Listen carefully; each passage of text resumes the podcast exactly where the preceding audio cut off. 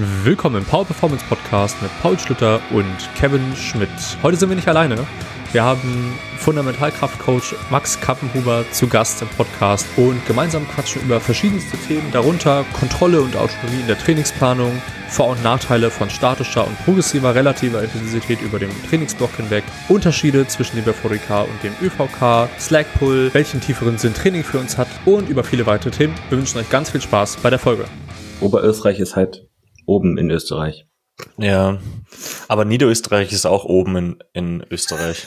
Nur weiter rechts. Perfekt. wo, ja. wo wohnst du genau, Max? So auf der Grenze, so gerade halt schon in Niederösterreich. Mhm. Ähm, aber wenn man mich fragt, sage ich, ich bin Oberösterreicher, weil Niederösterreich uncooler ist. Ah, okay. Das Alright. kann man drin lassen. Da stehe ich dazu. Das ist okay, das lässt Kevin dann extra für dich drin. So! Damit den, diesen wunderschönen Start in Folge Nummer 91, Kevin. Wir nähern uns den 100. Uiuiui, bald fünf Jahre, Paul. Boah. Jesus. Tschüss. Ja, ehrlich. Immer noch kein Bart. Ähm, immer noch kein Bart. stich, stich, stich. Und, und, immer noch kein USP, ne? ähm, ja, wir sind natürlich heute nicht alleine. Äh, wir haben ja angekündigt, dass wir mit dem lieben Max Kampenhübli, Max Kampenhuber eine Folge aufnehmen. Äh, Kollege und Member vom Team Fundamentalkraft. Max war länger Athlet von mir, ähm, war der, der, der riesige, breite, äh, breite, ja doch breite, sehr helle Stern in den Covid-Lockdowns mit seiner äh, mit seiner Black Roll äh, Hack Squat an der Wand und Pistol Squats, bei denen er sich gelegentlich aufs Maul gelegt hat. Ähm, Max Kampenhuber, ein Mensch aus Niederösterreich, aus Oberösterreich, ähm, so aus, aus, Wahl, aus Wahl gerade so, weil er sich's aussuchen kann an der Grenze. Ähm, moin moin, willkommen. Für die, die dich noch nicht kennen, äh, stell dich gerne einfach einmal kurz vor. Wer bist du? Was machst du? Was sind so deine was sind so deine spaßigen Punkte, die du hier heute mitbringst?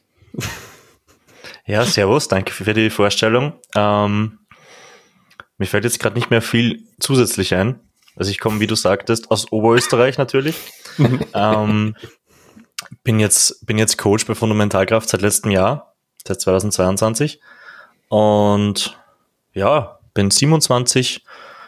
Ich mache tatsächlich Powerlifting. Wer hätte das gedacht? Wild. Das war es eigentlich schon, glaube ich.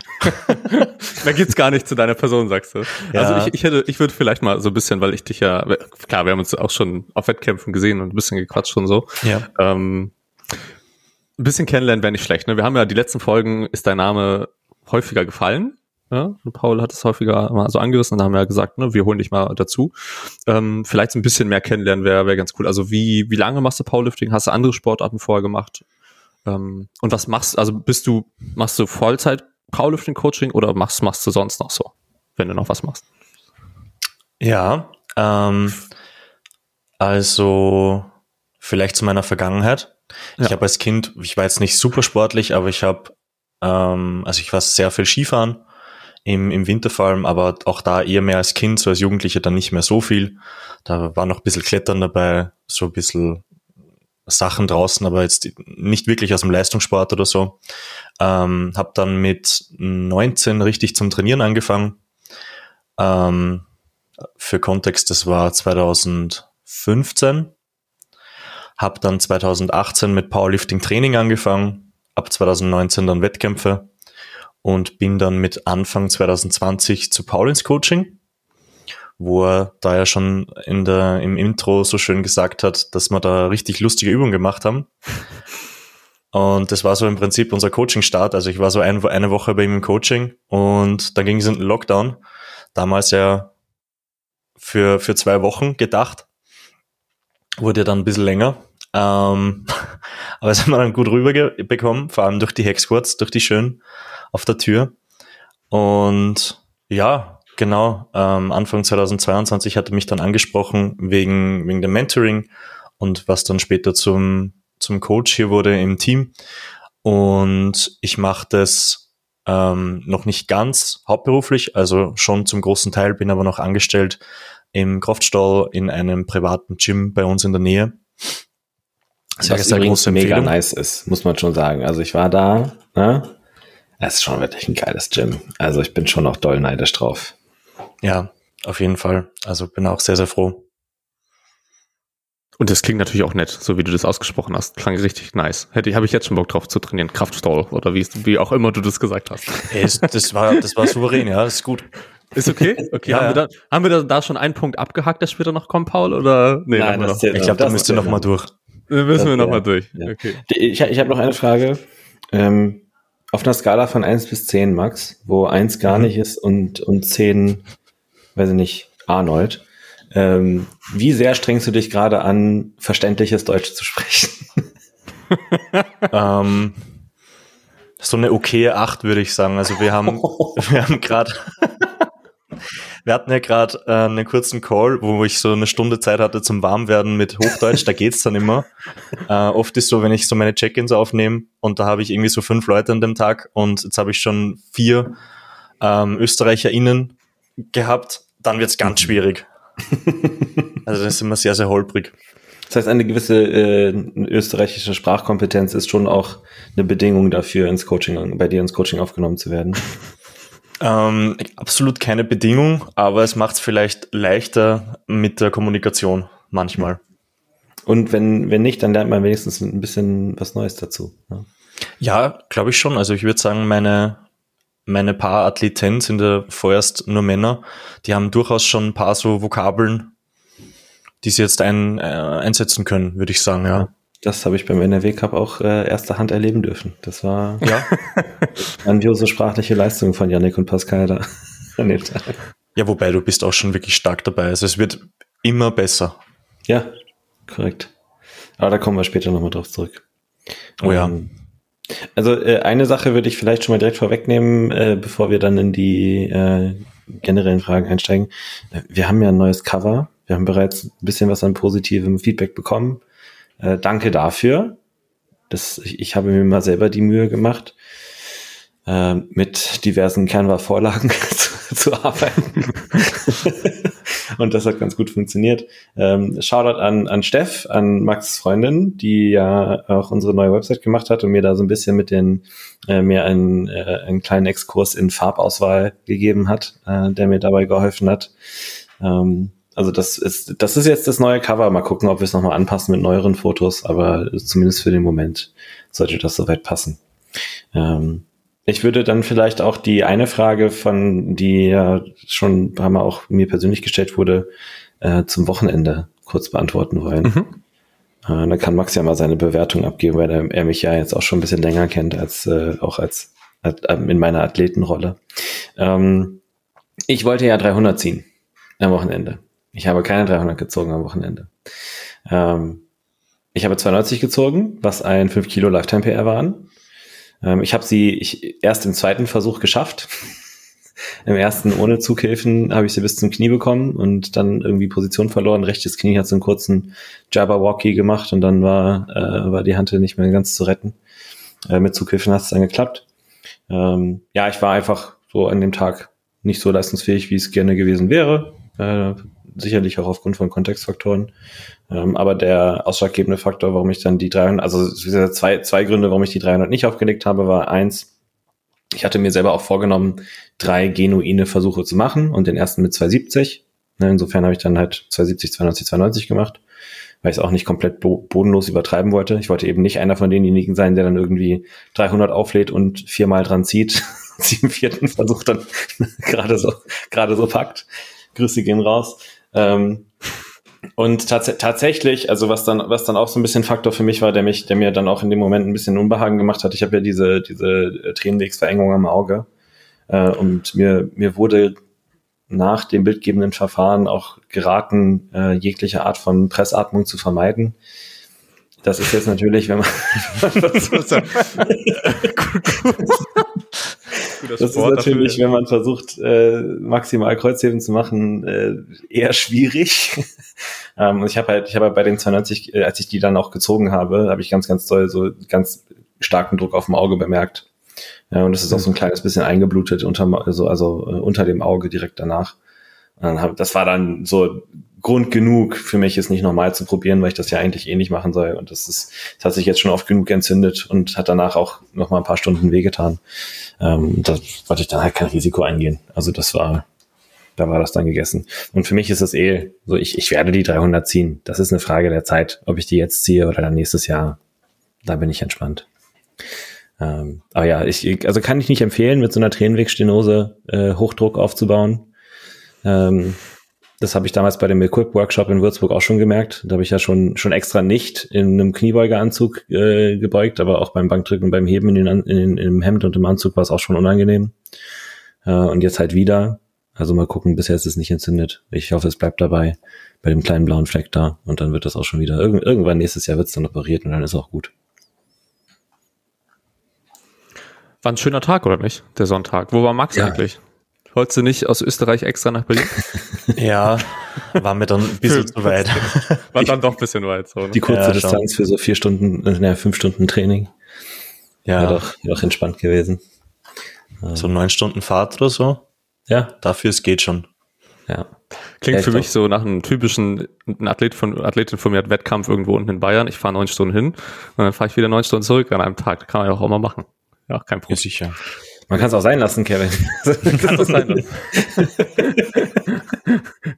okay, Kevin, einfach, du, du bist echt der, der, der King von unnötig, unnötig anstrengenden Reiseplänen. Das ist, das ist absolut am, korrekt und das muss sich ändern, genau. Ja, immerhin, immerhin umsorgst du dich mittlerweile in den meisten Fällen mit Essen. Das ist doch schon mal. Das ist richtig. Fr früher waren es schlechte Reisepläne und kein Essen. Genau. Safe. Herrlich. Ja, nächstes Mal versuche ich dann auch mit die 300 Paul. Ne? Dann machen wir die nächste Mal ja. einfach zusammen. Ja, oder ich habe eigentlich 600. auch gedacht, machen wir einfach 600, genau. Ja. ja safe.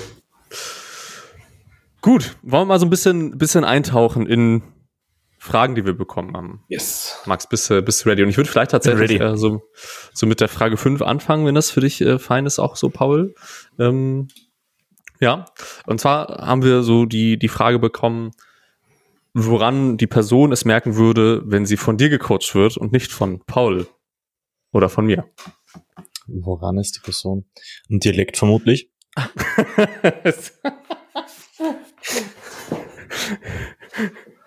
ähm, woran es die Person merken würde, das ist eigentlich eine gute Frage. Paul, hast du mir die überhaupt geschickt? Gerade eben noch kurz davor, ja. Perfekt. Okay, dann, dann wird es jetzt relativ spontan. Ähm, ich glaube, es ist natürlich ähm, so auf rein persönlicher Ebene eine Spur anders. Wir sind zwei verschiedene Personen. Ähm, ich habe auch vielleicht ein bisschen anderen Programming-Stil und so weiter. Ähm, und natürlich nicht die Expertise in der Sportpsychologie, wie Paul die hat. Ähm, aber aber das klingt dann jetzt irgendwie so, als würde ich das so vergleichen und würde jetzt sagen, irgendwas ist bei mir besser. Ich hoffe, das kommt jetzt nicht so rüber. Mach doch. Sicher, ähm, sicherlich gibt's. Äh, ich, ich weiß, ich denke bei solchen Sachen, das ist doch eh immer, das ist, das ist ein Puzzle. Ne? Ja. So einzelne, einzelne Puzzlestücke passen nur zu anderen Puzzlestücken. ja, ich, ich, ich glaube, das ist halt wirklich so. Ähm, ich pflege halt schon, glaube ich, einen recht freundschaftlichen Umgang. Ähm, auch wieder hier nicht, dass Paul das nicht macht oder so. ähm, und ja, es ist sicher in, in gewissen Sachen und wie ich vielleicht an, an manche Sachen rangehe, ein bisschen anders. Ähm, und es gibt sicher Sachen, wo ich vielleicht mehr drin bin wie Paul und umgekehrt natürlich sowieso. Und ja, aber ich würde sagen, im Großen und Ganzen wird es schon relativ ähnlich, ähnlich ausschauen, gerade auch weil wir sehr viel sehr viel halt miteinander auch ausarbeiten und, und sage ich mal, sowieso ähm, das Persönliche auch stimmt und von dem her wir ziemlich oft auf derselben, auf derselben Seite sind, was so gewisse Ansichten angeht und so weiter. Also ich glaube, da gibt's keine zu krassen Unterschiede von, von Herangehensweisen, sei es jetzt ähm, so die generelle Zusammenarbeit, der, der Umgang mit den Leuten selber, ähm, oder halt dann auch das Langweilige, wie, wie man einen Plan schreibt oder so, oder welche, welche Cues man gibt. Hm. Ja, wo wir das Thema vorhin hatten. Genau, das, das hat man vorher schon durchbesprochen. Ich, ich glaube, die, ähm, also wenn, wenn ich jetzt mal aus, aus meiner Sicht das beleuchten würde, ähm, also in, in, in meiner Wahrnehmung zumindest, und das, ich bin mir relativ sicher, wenn ich, wenn ich da mal ganz, wenn ich da mal versuche, gewaltfrei zu kommunizieren, was ich jetzt neulich in das Thema äh, arbeite ich mich gerade ein bisschen rein. Ähm, in meiner Wahrnehmung, und da spielt vielleicht auch meine eigene Unsicherheit manchmal so ein bisschen mit, habe ich schon den Eindruck, dass du, also Max, ähm, deutlich weiter bist in deinen Kompetenzen, was jetzt so Erkennung von Trends in Trainingsdaten angeht. Ähm, und was die ähm, Flexibilität in, äh, im, Kontext von, also wie beschreibe ich das so, die äh, ne, so Programming fürs Training ist ein Thema, was, wo ich bei dir den Eindruck habe, das ist für dich, da steckt sehr, sehr viel Leidenschaft mit drin. Mhm. Ähm, für mich ist das häufig eher so eine Sache von, gut, wenn jetzt jemand Bock auf Dropsets hat und hinten raus noch ein, gerne ein MRAP machen möchte, dann können die das machen. Ne? Ich, also ich, ich bin da in meinen Entscheidungen eher so ganz, ganz doll rausgezoomt und äh, stelle in den Vordergrund, okay, was brauchen wir langfristig in, von den Basics, ne? Progressive Overload etc. pp. Ähm, und immer wenn, immer wenn ich ein spezifisches, eine spezifische Programming-Frage habe, so zum Beispiel wie in der, bei der WM-Vorbereitung für, ähm, für Percy, wo ich ja dann gerade in, bei, bei dir war in Österreich, ähm, und, äh, ne, wo ich, wo wir uns dann kurz zusammengesetzt haben, okay, hier war jetzt das Banksetter vom Block davor, jetzt tauschen wir auf äh, zwei SBD-Tage plus einen weiteren Banktag an einem Accessory Day. Äh, wie würdest du das arrangieren? So, das, das sind so Kompetenzen, wo ich das Gefühl habe, wenn ich mich da mit dir austausche, komme ich immer noch mal einen Schritt weiter. Ähm, also gerade wenn es dann darum geht, so die äh, Predictability von von Leistung für einen, äh, für bestimmte Tage auszulegen und wie ich jetzt eine Trainingswoche zum Beispiel strukturiere. Das sind dann Themen, wo ich da das Gefühl habe, dass, dass du einfach in der Lage bist, da einen besseren Einblick zu haben als ich. So, das ist was, so, weil die, wie gesagt, so für mich ist es in der Regel, ich, ich, ich sehe mich da eher in einer Rolle, in der ich von vielen Constraints ähm, so ein bisschen ähm, limitiert bin in meinen Entscheidungen. Ne, an welchen Tagen wird in welchem Studio trainiert, wann sind die langen Arbeitstage, wann sind die kurzen Arbeitstage von meinen Leuten und so weiter. Aber wenn man dann jemanden hat, äh, der oder die ein bisschen Flexibilität mitbringt, was das Training angeht, äh, wo man dann überlegen kann, okay, was wäre denn die optimale Trainingswoche? Äh, da habe ich in den, äh, in den letzten Jahren sehr viel von dir lernen können.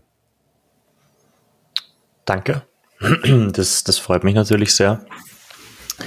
Und es ist wirklich was, was, was mich sehr, sehr interessiert und wo ich mich gerne reinfuchs, wobei man halt wirklich sagen muss, in der echten Welt ist es oft nicht so einfach. Da ist nicht einfach so, mhm. okay, dass es jetzt einen riesen Unterschied macht, ob ich jetzt an dem einen Tag Tempobank drücken mache oder drei Sekunden pausiert oder so. Auch wenn es immer cool wäre, wenn es alles so so funktionieren würde und wenn AthletInnen immer nur Maschinen sind und so kleine Entscheidungen würden dann sofort ersichtlich werden. Ja. Also in der echten Welt, wo Powerlifting halt einfach ein Hobby ist und integriert, äh, integriert werden muss in das, in das Leben der Trainierenden, ist es dann oft gar nicht so schwarz-weiß und da muss man halt trotzdem dann einen Mittelweg finden, ähm, was jetzt theoretisch optimal wäre und was aber realistisch umsetzbar ist und mhm. wo jetzt wirklich, ähm, sage ich mal, der, der Effort reinfließen sollte. Und das ist im Normalfall eher ein streng nicht an und wenn mal irgendwo, wenn man was, was drehen kann, kann man es mal versuchen. Wenn es funktioniert, super. Und wenn nicht direkt, dann ist es oft auch eine Sache von äh, dass sich das dann irgendwie paar Wochen später dann rausstellt oder irgendwie, wenn ex externe Umstände wieder besser werden, das dann alles dann wieder ganz, ganz anders aussieht. Ich habe vielleicht einen Themenbereich, den ich einfach mal anschneiden möchte, weil so, zumindest weil ihr es angeschnitten habt, ne, was so das Thema Predictability angeht von, von Training. Ähm, wenn ihr darauf Lust habt. Äh, und zwar ja. würde ich mal so ein bisschen gerne, gerne hören wollen, welchen Stellenwert das dann bei euch in der Planung hat, also vielleicht, vielleicht erstmal so an Max gerichtet. Ähm, und zwar habe ich jetzt immer so mehr und mehr die, es ist so ein bisschen Phasen durchlaufen bei mir, äh, dass wenn man, das war, glaube ich, auch ein Punkt, den wir im letzten Podcast so ein bisschen gequatscht, bequatscht haben, was so Veränderungen angeht, Paul, ne, als wir darüber geredet haben. Mhm. Ähm, ne, das ja im, im, amerikanischen Bereich, ob es jetzt ne, Steve Denovi, Steve Denovi, Marcellus und alle Co wenn wir mal so über, uns angucken, wie die Trainingsplanung gestalten, ist das Thema Predictability ja ein, hoher, ein Punkt, der weit oben ist, sage ich jetzt einfach mal. Ähm, und für mich ist da stellt sich so ein bisschen immer die die Frage in dem Kontext. Ähm, das geht natürlich immer mit einem hohen Maß auch an Ko Kontrolle einher, die man in die Trainingsplanung mit einbringen muss, sage ich jetzt einfach mal. Ne? Also nur wenn man gewisse Variablen auch kontrolliert oder Trainingsplanung immer relativ ähnlich gleich aufbaut, erzielt man halt äh, Predictability. Aber das geht natürlich auch dann damit einher, ähm, dass Autonomie von den AthletInnen auch vielleicht ein Tickchen wie soll ich das sagen, also nicht ganz so dann eine große Rolle spielt und teils dann auch monoton wahrgenommen wird. Äh, das habe ich zumindest auch in meiner Trainingsplanung ähm, erfahren, jetzt so zur Vorbereitung zum Bending Bars, ähm, weil es ja ist schon ein bisschen her. Äh, wir haben ne, super gute Blöcke aneinandergereiht bekommen und wir wussten, ich wusste auch ziemlich genau, wie die Blöcke aufeinander aufgebaut sind. Ähm, und es hat funktioniert und wir waren uns sehr sicher, dass ich zu gewissen Einheiten immer sehr gut performen werde. Ähm, aber ich habe so ein bisschen das Gefühl gehabt, okay, mir fehlt auch äh, Autonomie, was Lastenwahl angeht an gewissen Tagen. Ähm, und das ist so ein bisschen der Punkt. Ich weiß nicht, ob das so verständlich ist, wie ich das meine, dass, dass ich das Gefühl habe, dass man mit diesem, wenn man auf Predictability aus ist, ne, dass das einfach viel Kontrolle mit sich bringen muss ähm, und dadurch eben die Autonomie von AthletInnen so ein bisschen eingeschränkt wird, was sie an gewissen Tagen und wie sie performen an gewissen Tagen, also was sie genau machen an, genau. Ähm, wie stellt ihr euch dieser Thematik? Sage ich das jetzt? Keine spezifische Frage, aber ich ist das Konzept so klar, wie ich das meine? Ist das verständlich? Ja. Soll ich gleich anfangen? Mhm. Gerne. Ähm, also prinzipiell ist so Predictability, wenn man das so hinbekommt, auf jeden Fall cool und würde ich auf jeden Fall auch bevorzugen, wenn es immer gehen würde. Ähm, ich denke, gerade was du sagst Richtung Monotonie, ähm, macht es auch viel Sinn. Also das, das ist irgendwann ein Faktor. Ich denke, gerade wenn es in Richtung Wettkampfvorbereitung geht, gerade wenn es gut läuft im Training, ist meistens nicht so das Thema. Aber für mich ist da immer sehr, sehr wichtig, dass man kommuniziert, warum man das gerade so macht, was so der große Plan ist, was vielleicht auch Ziele sind, die man aus so einem Blog rausbekommt, wo vielleicht sehr viel vorgeplant ist und wo man vielleicht nicht in der letzten Blogwoche ähm, dann eine RP9 in jeder Übung anstrebt und auf jeden, auf, äh, in jeder Übung auf einen neuen PR pusht. Ähm, wenn man da einfach die Erwartungshaltung von dem Blog kommuniziert und da einfach sagt, okay, wir möchten jetzt einfach mal versuchen, dass wir in diesem Blog irgendwas aufbauen was wir dann im nächsten Blog, in dem darauf folgenden nutzen können.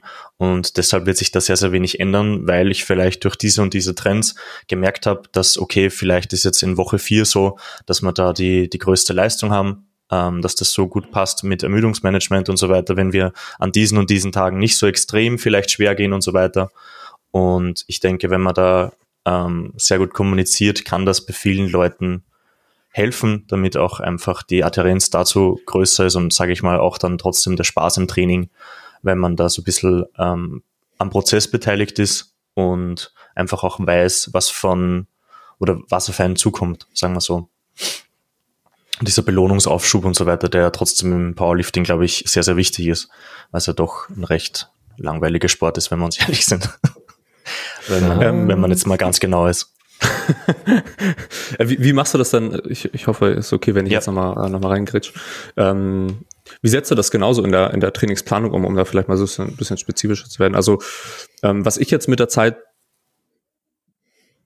als ja, Konzept herausgegriffen habe, was eigentlich ganz gut funktioniert, meiner Meinung nach, ist eben, ähm, eben gewisse Tage zu haben, an denen schon auch hohes Maß an Kontrolle da ist, wie wir genau voranschreiten. Das ist bei mir in der Regel dann so, dass natürlich auch phasenabhängig, wo wir uns genau befinden zum Wettkampf und Co. Aber sagen wir jetzt mal, es ist tatsächlich in einer direkten Wettkampfvorbereitung, so die paar Wochen out, fünf bis zehn Wochen out. Ähm, dass es in der Regel schon so ist, dass wir, dass sich die Tage, an denen Lifts vielleicht nicht so stark gepusht werden soll, dass das schon stark eingeschränkt ist, dass das, dass da einfach nicht so viel Freiraum geplant wird meinerseits, sage ich einfach mal, dass ne, wir einfach die Möglichkeit schaffen, eben für die Haupteinheiten in Anführungsstrichen möglichst ready zu sein, aber in den Einheiten, in denen es dann äh, sage ich mal, darauf ankommt, wenn die Bereitschaft am höchsten sein soll, dann doch auch mehr Flexibilität da ist, wie, wie Lasten vielleicht gewählt werden können ähm, oder vielleicht auch weiter weg von, von dem Wettkampf dann häufig, ähm, dass ich mit Lasten Ranges arbeite und dann Raps auch relativ flexibel gewählt werden können, also dass ich dann nur schreibe, okay, ne, pick 200 Kilo und mache eben Raps zu einer Ad 6 und so weiter, also dass ich dann Neugier einfach eben mit reinbringe in die Einheit, weil ich häufig das so das Gefühl habe, wenn wir uns mal so so habe ich zumindest manchmal manche Gespräche mit ein paar AthletInnen von mir, ne, wenn wir so ein paar Blöcke durchlaufen sind. Das funktioniert alles super, sage ich mal. Ne? Fortschritt ist klasse, ähm, aber wir durchlaufen dann ähnliche Blöcke immer weiter. Ähm, dass so die ersten Wochen vom Block, ich sag mal so, das Training einfach so gemacht wird und dass der Spaß an den Einheiten relativ niedrig ist, weil Neugier gar nicht da ist. Ne? Man macht so, ah, jetzt heute viel zu leichte 180 für einen Fünfer gebeugt, sage ich jetzt einfach mal. Ähm, und ich habe jetzt so ein bisschen in den, ja, in der vergangenen Zeit mehr und mehr das in die Richtung laufen lassen, an den Haupteinheiten dann auch mehr Raum zu geben, wie genau performt wird. Also, ne, dann den Raum zu geben, vielleicht auch ein paar mehr Raps zu performen. Trotzdem natürlich gewisse Einschränkungen zu machen, weil ohne Einschränkung funktioniert das Ganze natürlich nicht. Einfach zu sagen, hier, mach mal Beuge. Guck, was du beugst heute, was du beugen möchtest an dem Haupttag. Ähm, aber so, so gehe ich das in die Regel an, also in der Regel an. Also wie, wie versuchst du das Maß zu finden aus dann auch Neugier zu kreieren oder ne, Autonomie zu fördern in gewissen Einheiten, als auch dann Kontrolle über dann auch Bereitschaft für gewisse Einheiten herzustellen? Ja, das ist eine sehr gute Frage. Ähm, ich glaube oft, wenn man Leute neu im Coaching hat oder, sage ich mal, weit weg vom Wettkampf ist, irgendwelche Änderungen anstehen, ähm, wo man vielleicht die Trainingswoche neu planen muss, weil es sich irgendwie von externen Umständen ähm, dann besser ausgeht, ähm, bin ich schon Fan davon, dass man da sehr viel Autonomie lässt. Also ich bin da meistens so, dass ich einfach grundsätzlich mit RPs plane, dann vielleicht gewisse RP-Sprünge pro Woche habe. Keine Ahnung, angenommen, wir haben jetzt einen Vier-Wochen-Block, dass wir irgendwie bei einer RP5 anfangen und bei einer 8 rauskommen. Und dann einfach mal zuschauen, was ähm, die Athletin oder die Athlet dann draus macht was so Sprünge sind, die gewählt werden, wie das vielleicht funktioniert und dann vielleicht in der Blockauswertung mal schaut, okay, wo war denn da die Leistung am höchsten, wie sieht's dann mit der Ermüdung am Ende des Blocks aus und einfach mal ein bisschen Daten zu sammeln. Und das ist oft praktisch, wenn es halt ein bisschen weiter weg vom Wettkampf ist. Ähm, das kann man jetzt irgendwie Off-Season nennen, aber ich finde, da muss jetzt das Training nicht grundsätzlich komplett anders aussehen. Ähm, es kann natürlich anders aussehen, aber dann findet man oft schon mal so ein bisschen ähm, Präferenzen, was, was so Sachen wie eben diese Sprünge angeht und so weiter, wo die Ermüdung ist. Und wenn man da mal ein bisschen die Daten gesammelt hat und vielleicht irgendwie so ein Art System hat, wie man sich das merkt oder aufschreibt oder ähm, das versucht dann in, in den folgenden Blocken, Blöcken ein bisschen zu fördern, vielleicht so Kleinigkeiten ein bisschen zu drehen, vielleicht hier und da mal einen zweiten Beugetag dann mal etwas schwerer, etwas leichter zu machen. Ähm, dann steht man dann im Idealfall, wenn es, sage ich mal, auch die externen Umstände dann wieder, wie wir vorgesagt haben, hergeben, ähm, vor dem Wettkampf und weiß schon relativ gut, wie man das Ganze steuern kann oder muss, damit zu einem gewissen Tag X dann die, die Leistungsfähigkeit am höchsten ist. Und dann kann man dann vielleicht auch sagen, okay, jetzt übernehme ich als Coach vielleicht wieder ein bisschen mehr das Ruder, plan mhm. vielleicht hier mal die Backoffs, gib so ähm, Loadcaps an, wo man, wo man da vielleicht Woche eins, zwei, drei, vier landen wollen, so ungefähr. Ähm, sag natürlich schon immer dazu, hey, das ist jetzt nur mein Vorschlag, wenn es irgendwie dann hoffentlich mit genug Autonomie möglich ist, dass man dann vielleicht sagt, okay, heute fühle ich mich nicht so, keine Ahnung, ich habe nichts geschlafen, ich habe gesoffen am Wochenende, heute geht nicht so, dass man dann auch mal runtergehen kann, natürlich, ähm, aber dann kann man dann, finde ich schon oft einfach mal sagen, okay, jetzt, jetzt wird's ein bisschen ähm, besser gesteuert von mir als Coach, ähm, damit man im Optimalfall dann einfach im Wettkampftag dann die, die beste Leistung abrufen kann. Ich habe da, also danke erstmal für den Einblick. Warum mich das Thema so, so, ähm, so beschäftigt, ist halt, ist, ist ich habe halt vor allem nur das Gefühl, wenn wir, jetzt sind wir wieder bei dem Punkt, den ich vorhin geäußert habe, ne, wenn man eben im amerikanischen Bereich schaut, äh, dann ist ja natürlich auch das, was sie an, an Content so durchgeben, äh, geht es natürlich wahrscheinlich immer um den Optimalfall, den sie da ja bequatschen. Ne? Also wenn wir zum Beispiel angucken, wie Brad Cooleyard und alle ihre, ihre Planung ansetzen, dann ist es ja doch relativ, ich sage also jetzt mal ganz, ganz stumpf gesagt, das, was immer so an, ähm, an Advice gegeben wird, ist eben, keine Ahnung, die Backoffs bleiben eigentlich immer, sind immer die gleiche, fast immer die gleiche Range, die machst du, progressierst über den Block hinweg, gehst in den nächsten Block rein mit ein bisschen mehr Last. Ist halt, sage ich mal, machst du 20 Blöcke, vielleicht nicht ganz so geil. Ne? Ist halt relativ monoton, sage ich jetzt einfach mal. Aber das ist ja nur das, was schätze ich mal, was an, an Input gegeben wird, wie man es machen kann im Idealfall, wenn eben alles gut funktioniert. Ich gehe mal nicht davon aus, dass sie so auch die Planung durchweg gestalten, sondern dass da auch äh, Autonomie mit eingebaut wird, wenn es dann wirklich in Phasen, also in ähm, wenn es wirklich so ist, dass Training relativ monoton wahrgenommen wird. Ne? Aber ich habe nur manchmal so das Gefühl, die, dass da wieder einfach der Punkt der Kommunikation auf, auf gewissen Medien einfach dafür sorgt, dass ich das manchmal auch so wahrnehme, von wegen, ey, die wollen aber echt viel Kontrolle einfach über Training von ihren AthletInnen haben. Ähm, aber das ist wahrscheinlich in der Umsetzung, dass doch mehr Freiraum einfach herrscht, als ich so wahrnehme. Ja, wollte ich nur mal sagen. Das glaube ich auf jeden Fall auch. Also ich, ich glaube, zum einen kommt da das dazu, dass, dass äh, gewisse Leute oder dass es gewisse Leute gibt, die dann auch solche Coaches haben wollen, die auch bereit sind dafür, den, den, mhm. Preis zu zahlen und die natürlich auch die Möglichkeiten haben, deren Training einfach so sehr zur Priorität werden zu lassen, dass es nicht mehr so viele externe Schwankungen gibt. Und ähm, wenn du so ein Coach in der, in der Sphäre bist und so bekannt bist, kannst du natürlich die Leute aussuchen und das ist dann natürlich auch vielleicht für die, äh, machen die das am liebsten, dass die mit solchen Leuten zusammenarbeiten. Und dann gibt's auch vielleicht weniger Umstände, aber ich denke halt trotzdem, dass auch die das haben. Ähm, und dass da viel mehr dann in der Praxis das Ganze ganz anders aussieht. Das ist halt immer so das theoretische Optimum. Aber wenn man mal ein paar Leute gecoacht hat, sieht man halt, dass da immer wieder Sachen dazukommen, wo man jetzt nicht irgendwie das Ganze vorausplanen kann. Und da muss man halt einfach mal schauen, wie man das Ganze angeht. Ja, damit es halt irgendwie so Training Sachen, trainierbar ist. So schöne Sachen wie, äh, wenn sich Leute in einem Erlebnispark einen Sonnenstich einholen. Ne, Max? Wart kurz, wo hatte ich einen Sonnenstich? Ich, ich, das ist, glaube ich, jetzt auch schon wieder zwei Jahre her. Ähm, also, ja, ja, Sonnenstich klingt, klingt nach mir. Ja, ich, ich glaube halt, ähm, also genau das, was ihr gesagt habt, so diese, der Bayern ist natürlich bei so einem Coach ganz anders. Ne? Wenn ich jetzt natürlich, wenn ich mit, mittlerweile, wenn ich ein guter Athlet bin und die Szene so ein bisschen kenne und zu einem Steve Denovi gehe, dann mache ich das mit einer gewissen Absicht. Ne? Ähm, üblicherweise. So. Und ich glaube auch die, die Frage, die sich da für mich halt am Ende des Tages äh, viel, viel mehr, viel mehr stellt, ist, mit was für einem, mit, mit was für einem Leistungsmotiv kommen die Leute ins Coach, in den Coaching-Kontext mhm. rein? Ne, ist das ein Motiv von, ich will, ich habe die ernsthafte Absicht, auf hohem Niveau zu konkurrieren? Wenn das die Absicht ist und das auch was ist, also weil, wenn, wenn das die Absicht, die geäußert wird, ist, dann gehe ich als Coach davon aus, okay, nice, wenn ich jetzt, ne, wenn ich, wenn ich dann eine Instruktion gebe von, hey, hier Woche, keine Ahnung, Woche vier, schwerste Bockwoche, guck mal drauf, dass du jetzt vielleicht das Wochenende davor nicht saufen gehst und mal schaust, jeden Abend um 10 im Bett zu liegen und ne, genügend Carbs vom Training reinzubekommen etc. pp. Dann gehe ich davon aus, dass das umgesetzt wird.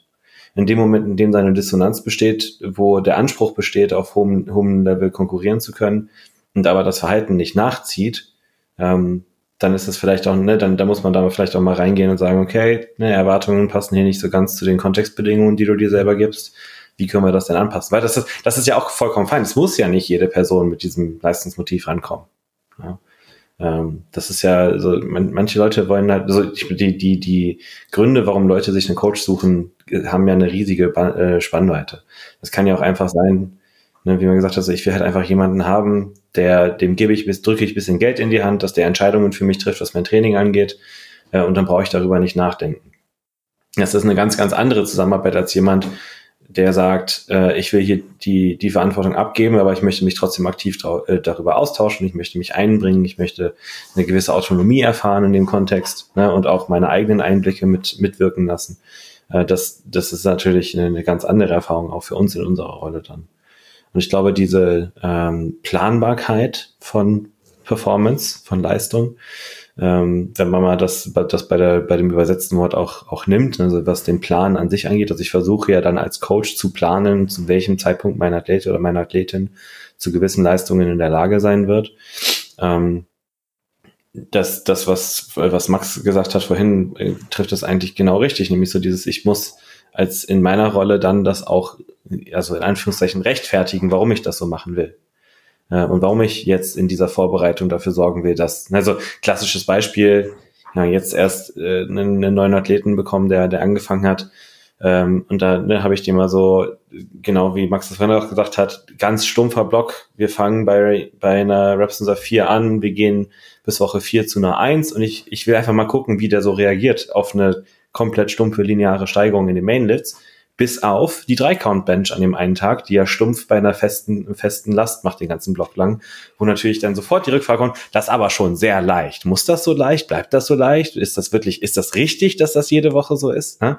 Und da merkt man dann auch sofort, okay, da besteht also offensichtlich eine Erwartung von dem, von, von, von der Seite des Athleten in diesem Fall. Er hat die Erwartung, dass Training so auszusehen hat, dass Lifts Woche für Woche schwerer werden.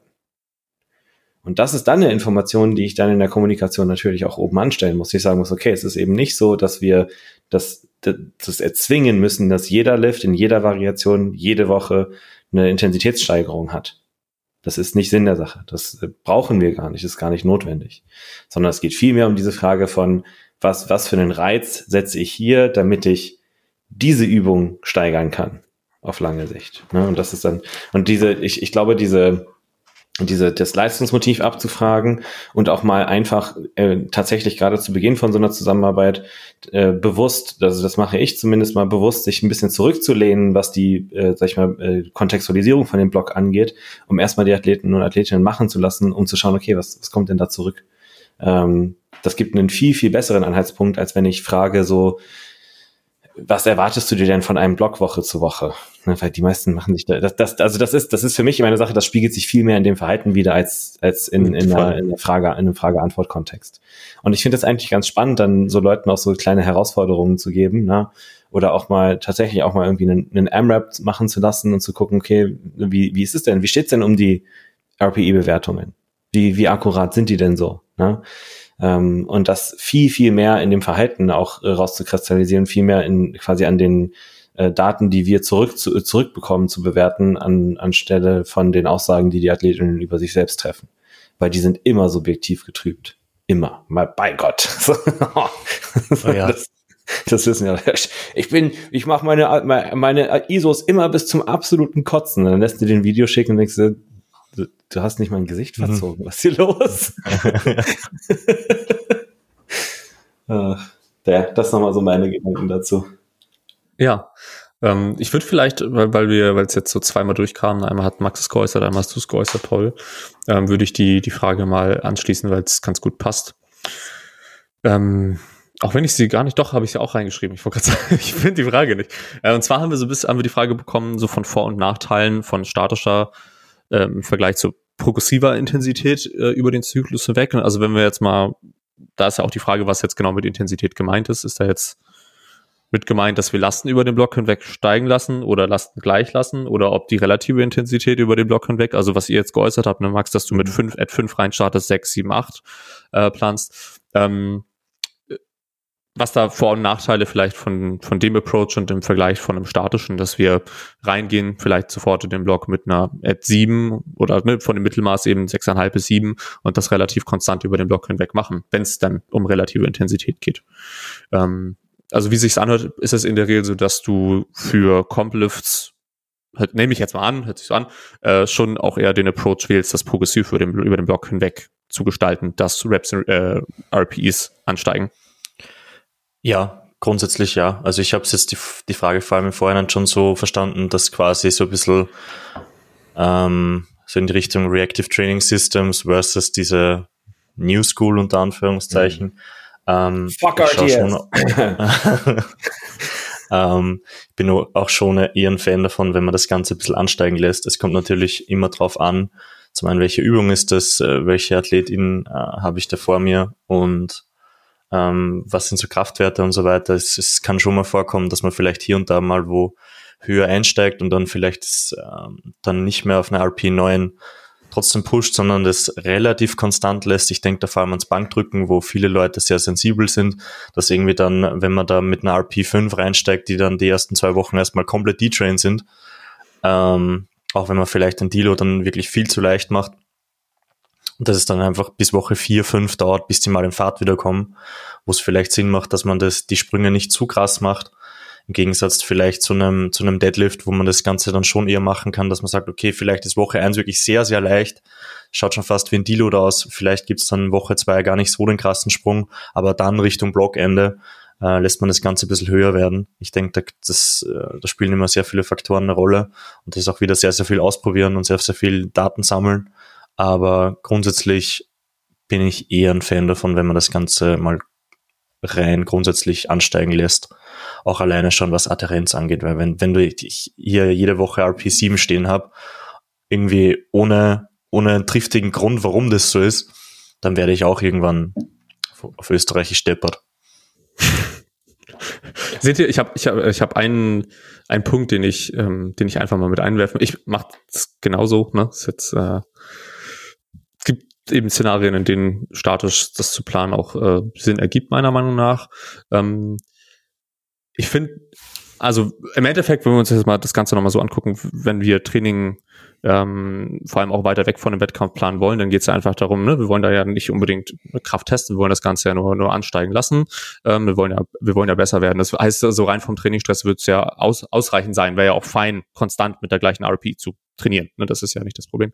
Ähm, ich sehe da Teil, also einen kleinen Vorteil äh, im Vergleich zu dem ansteigenden, ähm, im Hinblick darauf, dass man sehr abhängig wird von der Woche vier dann häufig äh, jetzt in einem Block, ne, was jetzt, wenn wir reinsteigen mit RP 5, 5, 6, 7 und dann ist irgendwas im Leben und dass man wieder die äh, Woche nicht angehen kann. Das ist ja, ich sage jetzt mal relativ häufig, ja. also passiert schon.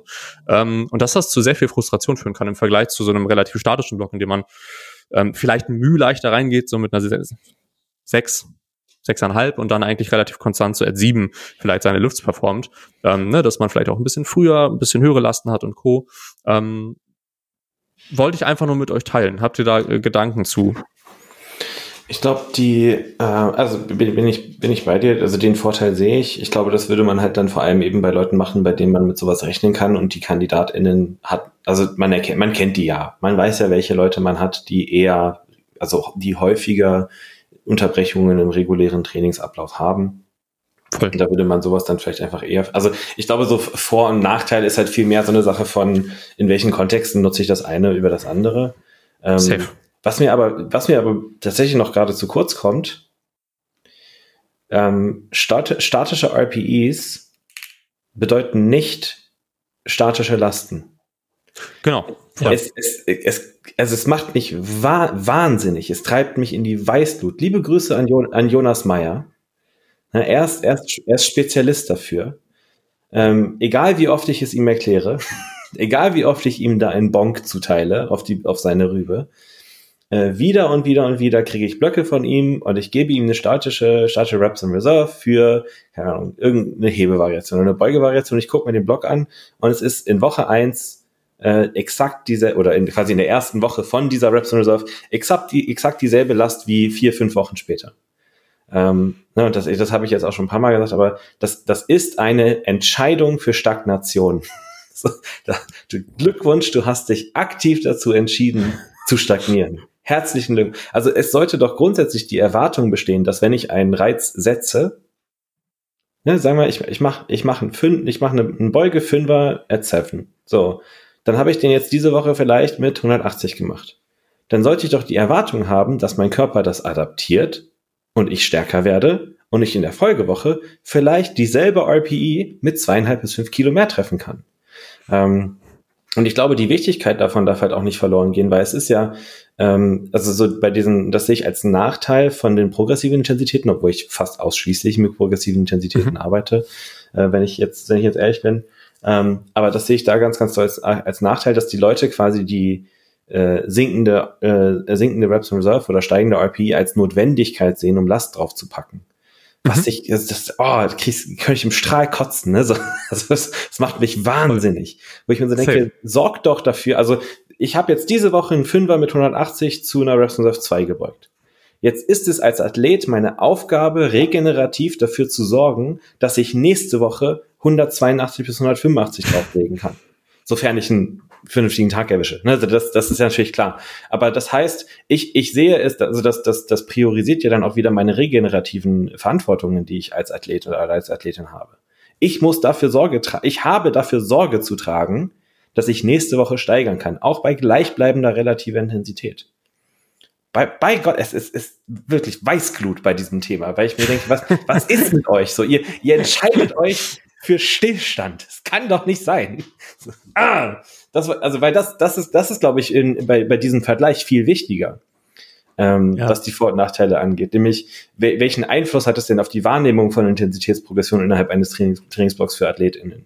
Und welche Entscheidungen zieht das mit sich? Weil wenn ich jetzt äh, einen Fünfer at, äh, at 6 mache und den mache ich mit 100, 180 und dann sehe ich in Woche 2 ist ein Fünfer at 7, dann weiß ich, ja, da kann ich easy 5 bis 7,5 Kilo drauflegen. Aber vielleicht, Digga, so vielleicht könntest du auch 10 bis 12 drauflegen, wenn du dich mal regenerativ ein bisschen ins Zeug legen würdest.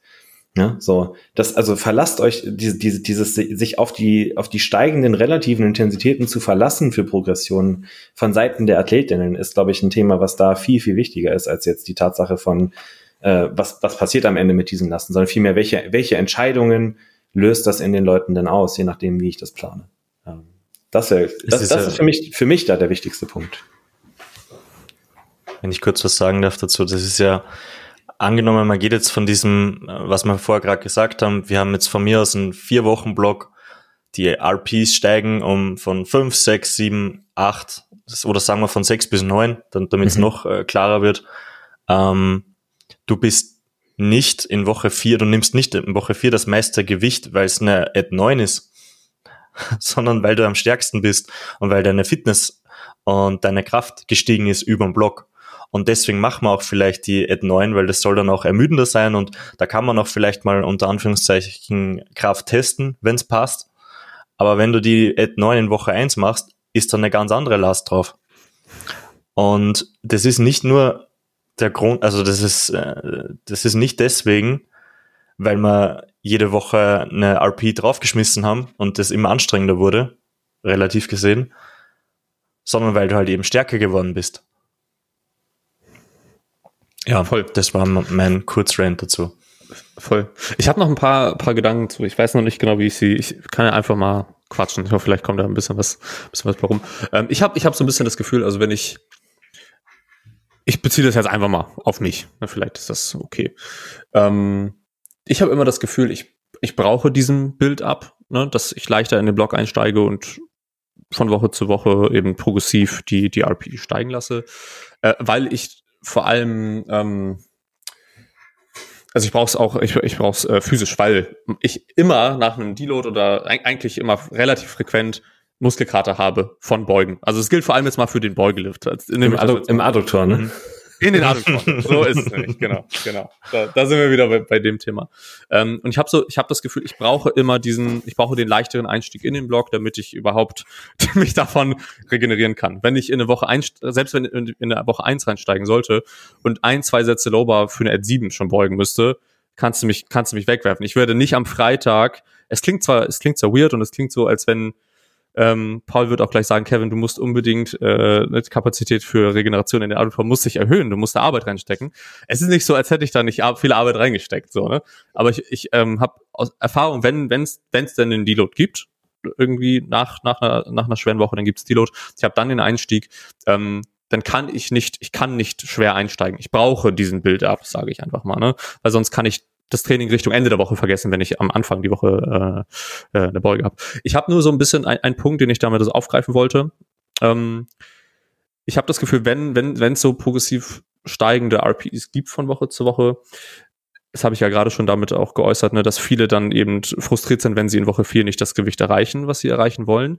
Aber ich habe auch das Gefühl, dass viele so, ich nenne es jetzt mal mental in Woche 4 auch immer sind durchgehend über den Block hinweg, also relativ, also relativ viel. Und der Einsatz dann vielleicht auch relativ ein bisschen niedriger ist in den ersten Wochen, ähm, selbst für die geplante RPE. Und das ist vielleicht für, also so ein Punkt für mich, weshalb statische RP eben eher so dieses Training im Moment ist. Ne? Ich mache meine Einheit, um jetzt Anpassungen hervorzurufen für. Es geht jetzt gar nicht darum, dass ich irgendwo mich aufbaue hin irgendwo hin, sondern ich mache diese Einheit, um davon die Anpassung hervorzutragen. Und vielleicht nochmal so als kleiner meiner Meinung nach als ähm, Vorteil, Anführungsstrichen, von so statischem, äh, von statischer Intensität, relative Intensität. Ähm, aber ich bin da, bin da ganz bei, bei euch, ne? Das ist halt, man muss es halt individuell nutzen. Man kann es ja nicht äh, für jeden, für jeden irgendwie so gleich, äh, gleich auftragen, gleich planen. Genau, das wollte ich nochmal sagen.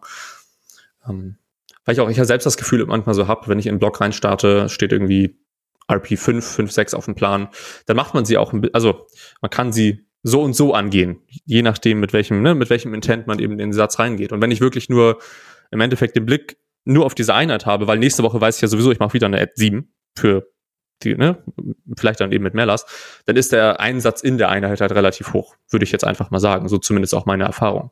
Ähm, aber wie gesagt, ich kann es halt eher nicht machen für mich bezogen auf eine Beuge. Genau. Da bist du aber nicht der Einzige. Also ja, ja, same. Sehr, ja. Komplett same. okay. Ich würde sagen, eigentlich ist Max, Max das, das perfekte, das perfekte Gegenbeispiel für ihn, ja, glaube ich, vielleicht einen Einstieg bei der Beuge gebraucht. ja, aber eh wie du sagst, es ist auch wichtig und auch, dass man das so kommuniziert, weil wenn man da irgendwie ständig in den Gedanken in Woche vier jetzt von mir aus ist und glaubt, ja, dann wird's halt lustig und dann kann ich meinen PA beugen und hahaha. Du musst halt schon im Jetzt bleiben und dich jetzt verdammt nochmal dafür anstrengen, damit es dann auch wirklich geht. Also wenn man da die ersten drei Wochen hinscheißt und dann glaubt, in Woche vier kriegt man es geschenkt, vielleicht kann es mal passieren, aber das ist sicher nicht immer der Fall. Und da muss man auch wirklich mal in der Einheit, wo man gerade ist, bleiben, prozessorientiert und so. Und einfach mal Gas geben, damit das dann auch möglich ist wenn das überhaupt ein realistisches Ziel ist, von dem muss man jetzt schon ausgehen. Ich, ich glaube halt auch, was, was da noch so ein bisschen mitschwingt, ist die, ähm, wenn ich jetzt den, den, den psychologischen Begriff nutze, die, die kognitive Diffusion von ähm, relativer Intensität und damit assoziierten Lasten. Ähm, und das geht ja auch über, auch über Blöcke hinaus, über einen längeren Zeitraum. Ich habe auch Athleten, die sagen, ja, ich habe, in, in vier Monaten habe ich den und den Wettkampf und in der Vorbereitung will ich dann so und so viel im Single beugen, damit ich dann auf dem Wettkampf das, zu, zu der und der RPE beugen, damit ich dann im Wettkampf das und das beugen kann. Also die rechnen das quasi so vier Monate im, Vor, im Voraus na, äh, zurück und sagen, ich muss jetzt heute das machen, damit ich dann, ne, ähm, und stellen sich da so, so viele Bedingungen auf, um ihre Leistungsentwicklung schon mal zu forcieren, wo auch einfach nochmal gesagt werden muss, ähm, und wo, warum ich auch die, die Zukunft sowieso vor allem bei, bei Velocity-Based Training sehe, auch im KDK, ist die die tatsächliche Last, die auf der Hand ist, bestimmt nicht die Qualität des Reizes, den wir setzen. Ganz, ganz wichtig, diese Differenzierung verstehen zu können. Ähm, auch innerhalb ein, ne, also das klassische Beispiel oder der, der, klassische Kontext, in dem das prägnant wird für die meisten, ist, wenn ich über, wenn ich mehrere Backoff-Sätze habe, am besten noch bei, bei Tempovariationen passiert das am, am, am ehesten. Ähm, also bei, bei mir zum Beispiel, wenn ich Tempobank mache, ähm, ist es üblich, dass ich selbst bei sinkenden Reps in Reserve, also bei, bei steigender relativer Intensität über die Sätze hinweg, trotzdem hinten raus Last reduzieren muss, um, um diese Intensitäten auch treffen zu können. Das heißt, ich habe ne, 3 mal 5, Reps in Reserve 4, 3, 2, mache den ersten mit 100, den zweiten mit 100 und den dritten nur noch mit 95. Obwohl die relative Intensität eigentlich gestiegen ist, sinkt die Last, weil die Ermüdung recht hoch ist. Ne? So. Und das verändert, das reduziert aber nicht die Qualität des Reizes, den ich an dem Punkt setze. Das ist ganz, ganz wichtig. Und das zählt eben nicht nur für diesen Mikrokosmos von innerhalb einer Einheit und was passiert mit meinen Backoff-Sätzen, sondern das, das zählt eben auch über Wochen und Wochen und Monate von Training. Und das ist ja der eigene, so der, der ich meine, autoreguliertes Training über Reps in Reserve und RPE ist ja eigentlich nur ein Proxy für Handelgeschwindigkeit. Mehr ist das ja in der Regel nicht. Und ich glaube, das ist schon auch noch was, wo viele AthletInnen noch so ein bisschen eine Wahrnehmungsveränderung brauchen, was das angeht. Also jetzt, wo wir gerade so viel drüber sprechen, denke ich mir, ah, vielleicht, vielleicht könnte ich echt einen besseren Job davon machen, das den Leuten auch etwas besser zu erklären. Ähm, Ebenso. Was die, die, die Wahrnehmung davon angeht. Das ist, glaube ich, schon auch ein wichtiger, weil ich, ich, weil ich echt glaube und den Eindruck habe, dass viele Leute diesen äh, von, der, von der Wahrnehmung her an so Blöcke rangehen, sagen, ja, ich, ich steige leicht in Woche eins ein und dann wird, wird die Last von Woche zu Woche schwerer und das führt dann dazu, dass ich Fortschritt mache. Was ja nicht, nicht der, der den, den Tatsachen entspricht. Nicht zwingend. Ne? In der, der, in der Praxis ist es dann häufig so, dass das der Prozess ist, der dann stattfindet, aber eben auch nicht immer. Ja? Und das ist keine Bedingung dafür, dass Leute besser werden. Dann können wir den Leuten ja dann die Podcast-Folge schicken. Oh yes. Safe. Ähm, aber ich finde, also ne, um mal ganz kurz, ganz kurz das da nochmal auch so auf, aufzugreifen, ähm, da ist, da wäre ja eben ne, das, das Thema statische RP eben ja ein Tool dafür, das auch so zu kommunizieren. Eben durch die Planung, nicht, nicht durch Gesagtes, sondern eben du gehst jetzt in die Woche, du machst das, so, wir gehen die nächste Woche, hier ist das, das Gleiche. Dann muss natürlich trotzdem mit der Kommunikation stattfinden von, du musst jetzt nicht die ganzen fünf Wochen hier die gleiche Last bewegen, wie du das vorhin so geäußert hast. Ähm, na, aber da ist dann wenigstens so der, der Aspekt mit dem Begriffen, du bist jetzt in der Einheit und gibst jetzt für diese, für die geplante RP einfach das ähm, an Input und der Trainingsreiz, die, die Anpassung werden halt davon äh, einfach, einfach kommen für die Einheit, für die darauffolgenden Wochen. Ja. Ähm, gut. Okay, haben wir relativ äh, spezifische Fragen ähm, geklärt. Also, wir haben noch ein paar Fragen. Max, willst du mhm. uns erstmal vielleicht so ein bisschen die größten Unterschiede zwischen dem BVDK und dem, dem ÖVK nahelegen? ja, ähm, möglichst unparteiisch natürlich.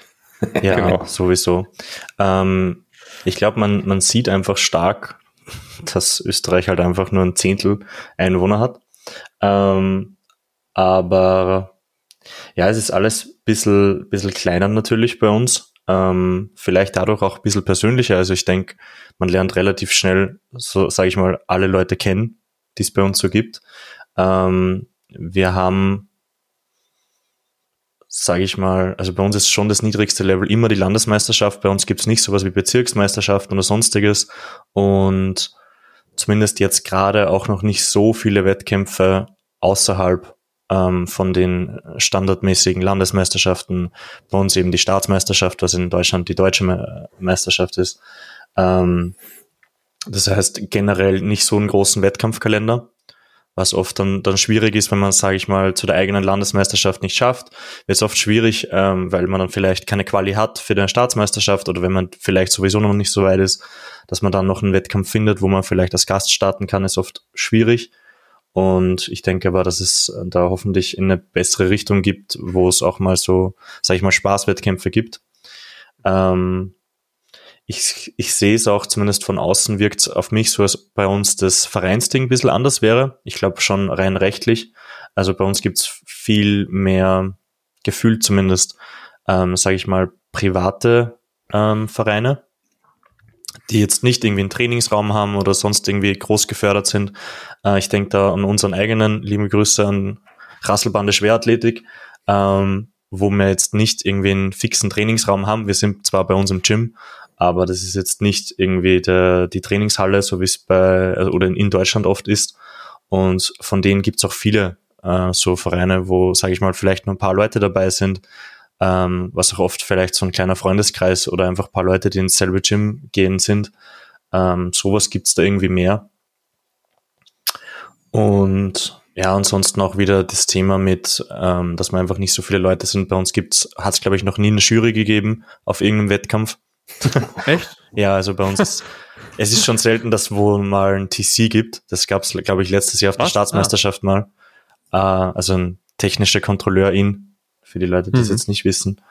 Ähm, das ist vielleicht auch noch so ein kleiner Unterschied, aber ansonsten ist, denke ich, äh, ist, denke ich, ähnlich. Also es ist einfach eine ähnliche Verbandsstruktur. Ähm, es gibt halt äh, sehr viel auf, auf Landesebene, die dann vielleicht, äh, wo es vielleicht auch teilweise ein bisschen abweicht zur Bundesebene, so wie sie Österreich und Deutschland sowieso überall gern haben. Und ja, aber ansonsten, ansonsten denke ich, ist es ähnlich, nur halt nicht ganz so groß. Wie ist denn so, wie hast du den, den, den Zuwachs wahrgenommen? Also ist Zuwachs auch in Österreich da? Weil äh, ich habe sehr wenig äh, Bezug zu ja. Powerlifting Österreich so. Ja. Äh, Deutschland kann man ja durchaus sagen, dass die letzten Jahre doch sehr viel Zuwachs stattfand. Ne? Wie ist es so in Österreich? Wie hast du das wahrgenommen? Schon auch durchaus. Also es gab schon, es gab sehr viel Zuwachs. Es ist auch unsere ähm, österreichische Meisterschaften und Altersklassen, also Jugend- und JuniorInnen, die ist auch sehr krass am Wachsen. Also gefühlt, die Leute werden jünger. Ähm, mhm. Die Leistung steigt extrem. Also wenn man sich so die, die Zahlen ansieht, wo man vor ein paar Jahren noch die Staatsmeisterschaft gewonnen hätte, ähm, in den Gewichtsklassen, wo ich so angefangen habe, also 2018, 2019, ist jetzt ganz eine andere Nummer. Und natürlich haben wir auch die, die richtig krassen Talente, die man nie vielleicht kennt. Ähm, und ja, die, die Leistungen steigen immer, die, die Zahlen auch bei unseren Landesmeisterschaften. Also wir haben jetzt letztes Jahr, hatten wir schon, glaube ich, so 120 StarterInnen bei uns in Oberösterreich, den haben wir ausgetragen. Also dieses Jahr ist es ja, ich sage immer letztes Jahr. Mhm, ja. Ähm, Ich auch, ja. äh, unser Verein ist auch noch relativ jung, von dem anhand von dem sieht man es. Wir haben jetzt knapp 70 Mitglieder und wir haben den erst letztes Jahr gegründet. Das, das, es, es geht schon, es geht schon äh, Nice. schnell fahren. Ja. Voll gut. Ich glaube, Für mich nochmal so, achso, Ja, sorry, Paul, ich mach du eine gerne. Sache, die Max jetzt natürlich noch nicht erwähnt hat, wobei die ja jetzt im Wandel ist, offensichtlich äh, Message received. Äh, ein, ein großer Unterschied zwischen ÖVK und BVDK sind die durchschnittlichen Pausen beim Bankdrücken. glaub, Ja, die also waren, das- die waren in der Vergangenheit eventuell ein bisschen kürzer, das, das war so wenig das Meme. Aber Ja. das hat sich jetzt, das hat sich jetzt schon gewandelt. Liebe Grüße an den, an die Schörgenhuber, der das vermutlich nicht hört, aber Schergi, Schergi Pausen. ähm, bei uns, wenn wir pausierte Bank machen, machen wir im Normalfall Schergi Bench. Mhm. Was ich so gesehen habe, ist jetzt manchmal auch eine, eine Read Bench. Liebe Grüße an den Manu, Mhm. Der auch wohl eher, eher längere Pausen mal gern gibt. Aber ja, also die, die KampfrichterInnen werden auch jünger. Und ja, das merkt man bei uns halt jetzt in die andere Richtung. Ne? So im BVDK, so vor ein paar Jahren noch, konntest du eigentlich davon ausgehen, dass du so Minimum eine Sekunde Pause hattest auf der Brust von einem Presskommando. Äh, mittlerweile geht es, wird es ein bisschen humaner, ne? so, weil auch, die, auch bei uns die Karis etwas jünger werden und äh, das äh, ist, ich, ich glaube, das ist auch einfach so ein Kulturwandel, so ein, fast so ein Generationenthema, ne? dass ja Mhm. die und für mich ist das immer so eine Frage von, okay, warum, warum gibt es die Regel? Also was, was ist die Intention oder was war die Inten- Intention hinter, hinter dieser Regel? Ob das jetzt bei der Bankpause ist oder das klassische, also mein Lieblingsbeispiel, abgesehen davon, ist die ähm, Sache mit Knie vorschieben beim Heben, ne, so Hit, also äh, Hitching. Ähm, das ist so die, die Sache, wo ich auch sagen muss, so his historisch gibt es da gewisse Gründe, warum diese Regel etabliert wurde und diese Gründe wurden halt einfach in Vergessenheit geraten und jetzt wird sich einen drauf runtergeholt, bei der kleinsten Kniebewegung da vorne blau zu drücken. Ähm, ähnliches bei der Bankpause halt auch, glaube ich. Ne? Aber es ist doch, ist schön, dass sich das so ein bisschen merkt, dass sich die Wogen da so ein bisschen glätten, weil bei, also ich kann mich wirklich mal erinnern, ich hatte, ich hatte echt mal einen, einen Wettkampf auf in, in Sachsen, da war, eine, da waren die Bankpausen bis zu drei Sekunden. Und das ist dann halt schon wirklich absurd. So, das wird, wird, also da bin ich dann auch zum Kari danach gegangen, meinte so, ey, ich, ist, das, die waren schon auch eher lang, ne? So, ja, ja, ja, soll, ja- soll ja aber auch so, ne? Ich so, ja, Nee, eigentlich- soll nicht so. Eigentlich nicht, aber ja, okay. Ich finde schon, man sollte, man sollte schon belohnt werden dafür, wenn man es schafft, dass die Hantel schnell zur Ruhe kommt. Warum sollte ich dann nicht Ja. sofort Press sagen, wenn die Ja. Hantel ruht? Das steht so im Regelwerk und Ja. ich muss dann nicht noch zwei Sekunden warten, weil ich gerade lustig bin, Ja. Sondern wenn sich, wenn das Ding halt wackelt, gut, dann warte ich, bis das Ding ruhig ist. Ja, Und wenn, äh, wenn, wenn das jemand schafft, dass die Hantel runtergeht und sofort stillsteht, ja, dann kann ich auch mal schneller Press sagen. Ja. Weil das wäre eigentlich auch der Job, aber natürlich, es ist halt auch schwierig. Also gar keine Frage, wenn du den ganzen Tag da, da sitzt und Kampf richtest, ähm, dann ist die Reaktionszeit nicht mehr die, wenn man einfach mal kurz das zwei, dreimal macht. Das ist auch ganz klar. Also ja, ja. Voll. gar kein Vorwurf an irgendwen. Safe. Aber so einfach vom, vom grundsätzlichen Denken her, finde ich, sollte man, sollte das Presskommando kommen, wenn die Handel still liegt und wenn das nach einer halben Sekunde ist, ist das nach einer halben Sekunde. ja. Same. Nur aus, äh, aus Interesse mal, was, was sind denn ähm, für die 105er aktive, 120er aktive Normen bei euch für die Staatsmeisterschaft? Hast du die auf dem Zettel? Äh, tatsächlich ja, weil die gerade erst, ähm, ich glaube, letzte Woche veröffentlicht worden, geworden sind. Ähm, und da haben wir in der 105er jetzt gerade 645 und Toll. in der 120er 650, einfach weil in der 120er generell bei uns nicht so viele Leute starten bei der Staatsmeisterschaft. Also es ist vor allem darauf ähm, beruht das Ganze an den Teilnehmerzahlen dieses Jahr. Mhm. Ähm, und das war zum Beispiel so, dass bei den Männern in der 83er sind, glaube ich, knapp 30 Leute gestartet. Bei uns geht auch die Staatsmeisterschaft im Normalfall immer nur über, über zwei Tage. Und das heißt, da ist zum Beispiel in der 83er ist äh, relativ gesehen das Limit jetzt viel höher mit, glaube ich, auch, ich glaube sogar 620 sowas in, in die Richtung. Das heißt gar nicht so weit Mhm. weg. Mhm. Einfach weil es da viel, viel mehr Starter aktuell gibt. Und so ist es ein bisschen äh, individuell auf die Gewichtsklassen angepasst worden. Natürlich kann das 120er Limit jetzt nicht niedriger sein. Das heißt, das ist schon noch ein bisschen höher, aber jetzt nicht, wenn man sich punkte, punktemäßig anschaut, jetzt nicht dieser krasse Sprung nochmal. Ja. Aber grundsätzlich natürlich noch um, um einiges niedriger als bei euch, weil ich glaube, da haben wir in der 105er 27, Ja. Ja. aber ist auch wieder ja, es, soll halt um die Besten der Besten gehen und Deutschland hat halt mehr Lüfter innen. Und ist ja auch sehr schnell hochgeklettert, muss man ja auch sagen. Ne? Also Ja. gefühlt über die letzten zwei DMs hinweg ja riesiger, riesiger Ja. Anstieg, was ja auch sein muss. So. Ja, ich ich Haben gehe auch davon aus, dass es so. auch jetzt nach der kommenden DM nochmal eine Erhöhung geben wird. Mhm. Ja. Vielleicht davor schon. Mal gucken. Also, Da müsste ich, Das sehen ich wir dann uns ja noch. Verein nachfragen. Wir richten ja aus. ja.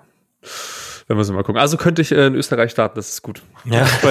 Für Deutschland noch nicht reicht, komme ich dann zu euch, Max. Perfekt. ja, ich glaube, aber gut. das, das wäre dann wieder Gaststart, das ist bei Starts schwierig. Aber Nee, nee, ich ziehe um. okay, du ziehst um, So. ja, passt. Ja, ja, perfekt. Kinder und Verein. Sehr gut. äh, oh, hast du gesagt, äh, Oberösterreich? Ne? Ja, genau. Genau, muss Genau, genau, so ziehen. genau. ähm, was wollen wir als nächstes machen? Wollen wir über, über äh, Slackpool quatschen? Habt ihr da Lust drauf? Ich äh, weiß es, Paul, manchmal sind sie das genau, so, genau Fragen, auf die nicht so nicht so riesig Lust hast. Ähm, Aber Aber was das, wir, wir können ja, wir können ja, ich, ich, ich kann mal für den Slackpool in, in kurz meine Herangehensweise beschreiben. Und dann kann, kann Max vielleicht ergänzen. Mhm. Ähm, also die Frage ist, ne, habt, habt ihr Tipps für den Slackpool beim Conventional Heben und ist eurer Meinung nach ein wichtiger, und ist dieser eurer Meinung nach ein wichtiger technischer Aspekt fürs Heben? Ähm, also Wichtig, Slackpull bedeutet nicht nur Grundspannung aus der Hand ziehen, sondern Slackpull ist ein Synonym mit Spannungsaufbau in der Startposition. Natürlich ist Spannungsaufbau in der Startposition beim Heben, egal ob ich Sumo oder Conventional hebe, ein wichtiges Thema. Ähm, ich glaube, so, wenn man den Slackpull verbessern möchte, würde ich mit zwei Zielen arbeiten, nämlich bisschen Spannung aus der Hand ziehen und so dieses Gefühl erreichen von davon, dass alles so, äh, äh, locked in ist in der Startposition. Also dass ich quasi Spannung, maximale Spannung in einer, in einer Startposition habe, äh, die es mir erlaubt, möglichst effizient dann Druck in den Boden zu übertragen. Und das mache ich eben, indem ich meine Arme lang mache, leicht in den Boden drücke, meine Hüfte ver verankere, etc. pp. und dann diese Spannung halte. Ähm, ich glaube, dass der Slackpull im äh, Tested Powerlifting eine etwas geringere Bedeutung hat als im Untested Powerlifting. Einfach aufgrund der unterschiedlichen Hanteln. Ne, mit einer Deadlift Bar, der kann, also mit einer Deadlift Bar ziehen, es macht so viel Spaß. Oh mein Gott, das ist so schön. ähm, ist natürlich da, äh, also da hilft dir, kannst du natürlich so viel Slack aus der Hantel auch ziehen, dass du dann legitim einfach eine zwei bis drei Zentimeter höhere Startposition hast. Bei ab, ab gewissen Lasten, ne? Ähm, je nachdem auch, was das für eine, was das für eine Hantel ist. Ich glaube, im, äh, also mit einer Stiff Bar ist es, also ist jetzt der, der Flex, den man aus einer Hantel ziehen kann, fast sogar eher kontraproduktiv ab einem gewissen Punkt, weil ich die Erfahrung gemacht habe, dass gerade die Leute, die sehr, sehr stark sind, also Hannes zum Beispiel, der ja äh, über jetzt, hat er, ich glaube, 315 waren hat er bei der LM Bavü gezogen, ähm, der kann halt, wenn der, wenn der mit 220 einen Slackpull macht, dann schwebt die Hantel am Schienbein. Ne, und das ist dann halt so der Punkt, wenn du, wenn du das, im, wenn du im Training einen gewissen Slackpull übst und damit auch an der Stiffbar, da kriegst du ja eine, eine gewisse Menge von Flex raus, ähm, kann das dann dazu führen, dass wenn die Lasten steigen, du mehr Flex ziehst und du dadurch andere Startpositionen im Wettkampf hast, als du im Training hast. Das heißt, da würde ich, wenn ich mit einer Stiff jemanden habe, der oder die mit einer Stiffbar zieht, würde ich generell etwas weniger Fokus, also und diese Kraftlevel hat, dass das ein Faktor werden kann, dann würde ich ein bisschen weniger Fokus auf den Slackpull aus der Hantel an sich setzen und mehr sagen, okay, Spannungsaufbau im Körper generell Startposition finden und gib ihm. Ähm, aber ja, also grundsätzlich würde ich schon sagen, dass es ein wichtiger technischer Aspekt ist, aber eben weil es für mich synonym ist mit Spannung in der Startposition. Ähm, ich glaube nicht, dass eine sich biegende Hantel in der Startposition ein zwingender Faktor für Leistungserbringung ist und das also wenn man sich jetzt mal auf die Worlds an, auch die Worlds anschaut, es gibt genügend Leute, Nick Manders, liebe Grüße, die, die äh, oh, ohne einen sehr spezifischen Slackpull ziehen und das wunderbar tun. Ja, und damit auch sehr gut Erfolg haben. Ja, rund machen und hochspringen, ne? So war's ja. Ja, und machen das auch springen. Ja. Safe. Ja, Max, hast du noch irgendwas hinzuzufügen oder ist, der Slackpull, hat er, hat er auch Priorität bei dir, bei deinen AthletInnen, wenn du dir das Heben anschaust?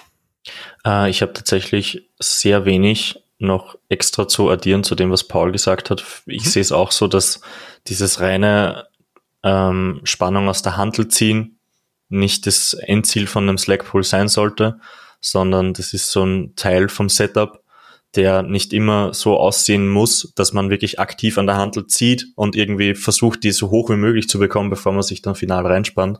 Mhm. Das kann für manche Leute funktionieren, für manche halt auch gar nicht.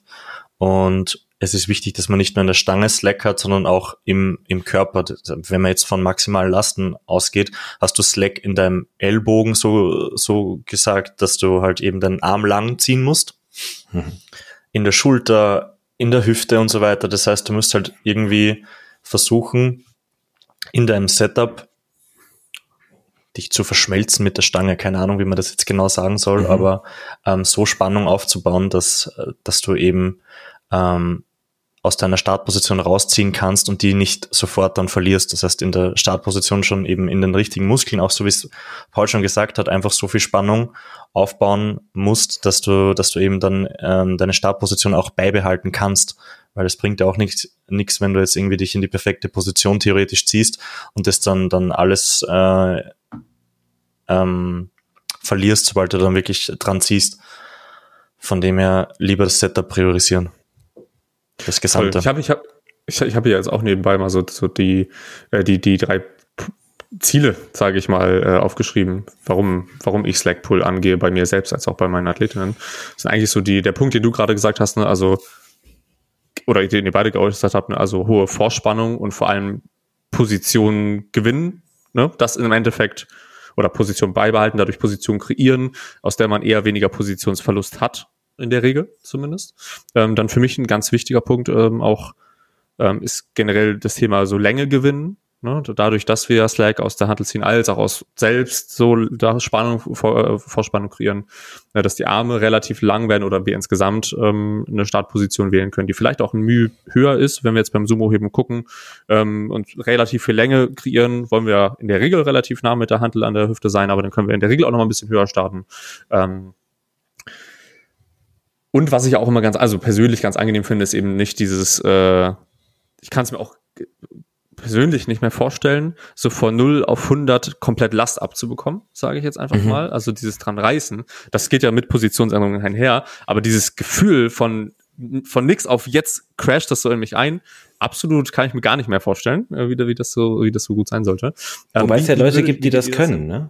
Das ja, safe, genau. Also wenn du auch das ist ein wichtig, cooler, wichtiger Punkt. Also ne, wenn das natürlich auch funktioniert und so das, die, die, die Punkte, die wir jetzt angequatscht haben, auch was, ähm, was Positionen beibehalten angeht, wenn das natürlich alles hinhaut, ähm, obwohl du jetzt nicht den größten Slack irgendwie ziehst aus der Handel, dann ist das ja auch fein. So sehe ich das zumindest.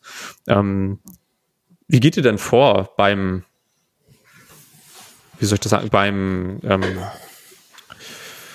beim Erlernen anderer Leute des Slack-Pulls, ne? wenn, wenn sie das ähm, vielleicht noch nicht so ausgreift können. Was sind da so eure Schritte? Deadlift Bar. ja, ja, okay. Ist, äh, also ta tatsächlich ist eine Deadlift Bar ein ganz gutes Tool, um, ja. um zu lernen, was es bedeutet, aus Spannung rauszuziehen und dann auch die, den Unterschied zu lernen zwischen, okay, ich kann aus einer Deadlift Bar schon mit, so keine Ahnung, 170 kann ich schon zwei, drei Zentimeter rausholen und an der Stiff Bar tut sich bei 170 halt absolut gottlos gar nichts. und diese, ich, also ich bin da, ähm, ne, also ich glaube, das würde man jetzt unter so Contrast Method wahrscheinlich für motorisches Lernen einsortieren, ne, dass man mal, mal an der Deadlift Bar zieht und sagt, okay, jetzt ne, so sieht der Slackpull aus, wenn du eine, eine Nudel in der Hand hast. Und so sieht jetzt der, der Slackpull aus, wenn du einen Stahlträger in der Hand hast. Ähm, aber ich glaube, also tatsächlich, wenn ich jetzt jemanden habe, der das Thema noch gar nicht kennt, dann mache ich erstmal noch nicht so viel, sondern schick denen erstmal Material zu und lass die selber mal, lass die selber mal erkunden. Weil ich glaube, dass die, äh, also solange ich weiß, dass, dass die sich, also sowieso lieber, dass ich denen Material zuschicke, als dass sie sich selber was zum Slackpool raussuchen, weil es gibt genügend Bullshit in der Welt, auch zu diesem Thema. Ähm, und dann die einfach mal experimentieren lassen, was denen am, eh, am ehesten taugt und dann anhand der Videos auswerten, was hat denn auch visuell am ehesten gut funktioniert. Und dann geht man von da einfach weiter. Das ist so mein, meine, mittlerweile meine Herangehensweise. Früher war ich da sehr viel mehr direktiv, ähm, aber mittlerweile mache ich das eher so ein bisschen explorativ. Ähm, ist ja auch, muss man ja auch sagen, also relativ, würde ich sagen, relativ selten, dass Leute jetzt irgendwie gar nicht da mit dem irgendwie Berührungspunkte schon hatten, ne? irgendwie in irgendeiner Art und also zumindest meine Erfahrung. Ähm, das ja schon irgendwie so ein paar, paar Anhaltspunkte da haben. Ähm, ich gehe da in der Regel auch so vor, wie du, also die Punkte, die du jetzt beschrieben hast, war ja so, ich nenne es mal Aktionsbeobachtung, eben erstmal schicken von, wie soll das Ganze ausschauen und vielleicht dann auch ein paar äh, Beispiele heranziehen, bei denen man das sehr gut sieht oder eine Person, die vielleicht auch den Athletinnen ein bisschen ähnlich sind, wie das dann bei den Personen ausschauen könnte.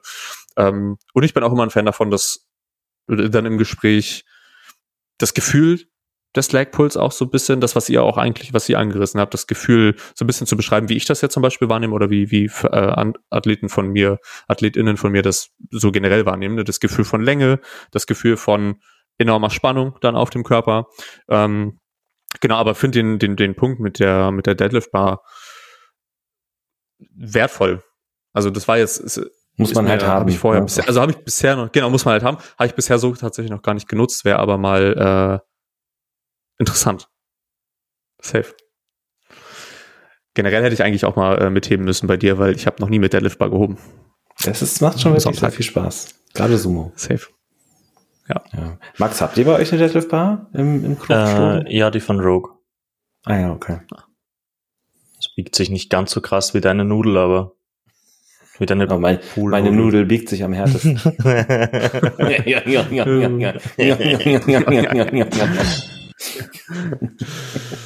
um, ähm, alright, wollen wir, wollen wir mal zur, zur letzten Frage ja. der, der heutigen Folge. Mhm. Um, und zwar wurden wir, wurden wir gefragt, welchen tieferen Sinn denn das Training für uns hat. Und das wurde auch aus, also ausgeklammert, außer jetzt äh, gesund, gesundheitliche Aspekte. Also warum machst du diesen Sport, Max? Was steckt dahinter? Welche Rolle hat der Sport für dich? Mm. Boah, ich habe die Fragen ja, relativ kurzfristig. Ganz bekommen. einfache, du einmal kurz, äh, ganz, ganz einfache Frage nochmal abschließen. Ja, ganz kurz, ganz einfach. Sonst, wenn, ähm, du, wenn du noch nachdenken willst, kann ich sonst auch erstmal einen, einen vorlegen. Dann hast du noch Ich hätte sonst Zeit was, das habe ich ähm, letztens gesehen bei Pete Spence und das finde ich eigentlich ganz schön. Powerlifting ist ein RPG. Für Leute, die das nicht kennen, so ein äh, Rollenspiel, also Videogame-Genre du kannst einfach immer wieder so kleine Fertigkeiten verbessern, merkst einfach, wie du besser wirst ähm, und hast eigentlich immer so relativ objektives Feedback, wie es gerade so läuft. Ähm, es ist auch nicht immer fair und das ist irgendwo auch, finde ich, das Schöne dran. Und trotzdem einfach in der Regel, wenn man sich sehr doll anstrengt, kriegt man sehr viel raus. Und das finde ich geil dran. Und einfach so Emotionen, die, die Leute dahinter dann auf dem Wettkampf Leute kennenlernen und Spaß zu haben, ist geil. Paul? Oh, I'm, I'm, I'm gonna get real deep.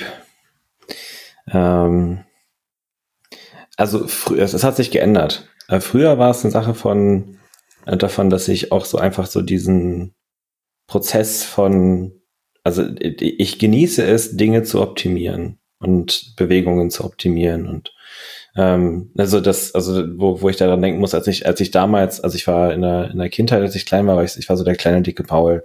Ne? So, hey Paul, willst du mit, mitkommen, Fußball spielen, du darfst dabei sein, war so der, der Standardspruch in der Grundschule. Ähm, und dann habe ich damals, wollte ich dann unbedingt auch selber in einem Fußballverein Fußball spielen, weil ich aber einfach Bock drauf hatte und habe mich aber noch nicht bereit dazu gefühl, gefühlt. Und dann habe ich einen Sommer lang, ich glaube so drei, vier Wochen am Stück, fast jeden Tag so zwischen zwei und fünf Stunden auf dem äh, Schulhof von dem Gymnasium, der natürlich komplett leer war, einfach alleine gegen eine Wand gekickt, um Fußball zu lernen mit mir mit mir selbst. So das war so und den den Vibe hatte ich damals beim Powerlifting auch als ich damals mit Kraftsport angefangen habe. Das war so das hatte auch den Kontext davon dass ich äh, dass mir gesagt wurde ja Knorpel in den Knien sind so kaputt du wirst nie wieder laufen können. Wenn du laufen willst mach Kraftsport. Und dann halt darüber äh, damit mit so ein bisschen angefangen. Ich glaube aber langfristig ist es für mich viel mehr so eine Sache von ähm, auch eine tatsächlich tatsächlich schon auch eine, eine ästhetische Komponente, aber jetzt nicht so dieses klassische von äh, so Brad Pitt in Fight Club in etwas aufgebeugt, sondern vielmehr so das Körpergefühl, was ich für mich selber dabei habe, mehr, mit mehr Muskelmasse durch die Gegend zu laufen.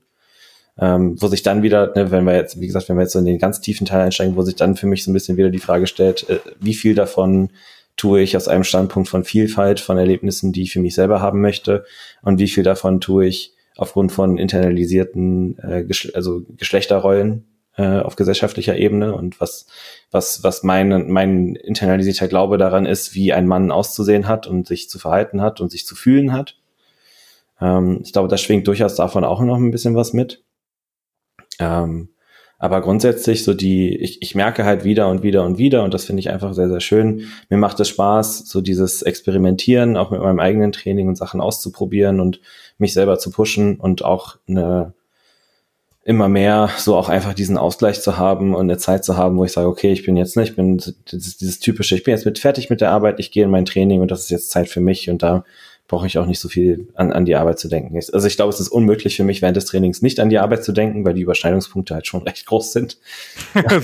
Teils, ja. safe. ähm, aber das ist schon, das ist schon so für mich, dass ich sage, so ich, ich, ich fühle mich auch in meinem Körper einfach wohler, wenn ich mich bewege, wenn ich mich bewege, während ich mich bewege, wenn ich mich bewegt habe. Ähm, und so die, diese, dieses Körpergefühl, was ich dabei bekomme und wie ich mich äh, auch, auch bewegen kann ähm, und wie, welche Bewegungen mir Spaß machen. Das sind so die Dinge, wo ich mir sage, das ist, das ist das, was mich wieder und wieder ins Training treibt. Ähm, also so eine, so eine Vermischung aus verschiedenen Aspekten. Ähm, Kevin, wie ist das bei ja, dir? Ja, voll schön von euch. Ich habe hab jetzt nicht so, so super. Kevin, so, ich wollte schon immer dicke Arme haben. Ich hatte schon Lust auf, genau, genau. Das ja, hast glaub, du ja also, schon gesagt.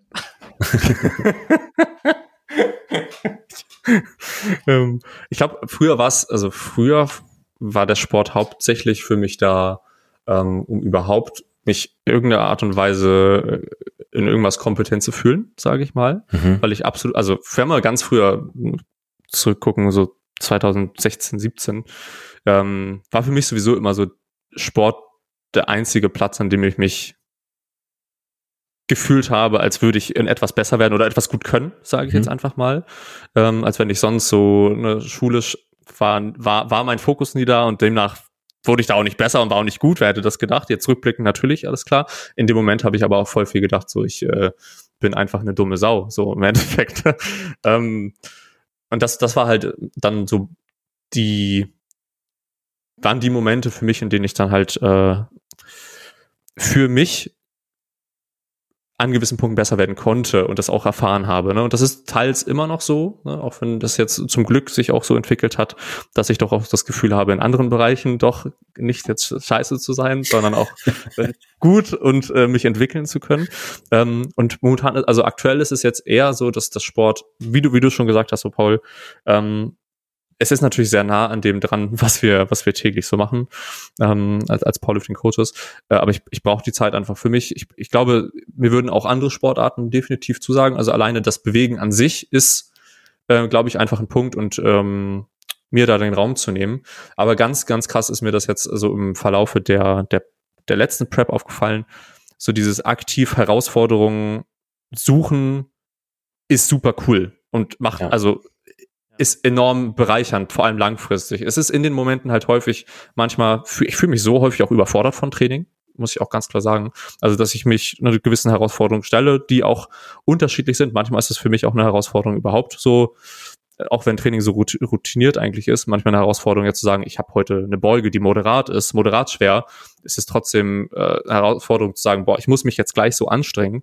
Ähm, aber das sind halt die Herausforderungen, die ich aktiv angehen kann, die mir nicht einfach von außen zugegeben werden. Ne? Ich mache das halt für mich, wenn man sich dem bewusst ist, ist das dann auch ein schöner Prozess, wenn man nicht das Gefühl hat, dass es, dass ich, äh, dass es von außen was vorgegeben ist, so das Training. Ne? Aber mhm. ich sehe es vor allem so, das macht, das macht mir Spaß. Ich mache es jetzt auch mehr, um ähm, Spaß zu erfahren, längerfristig, eben durch, dadurch, dass ich besser werde.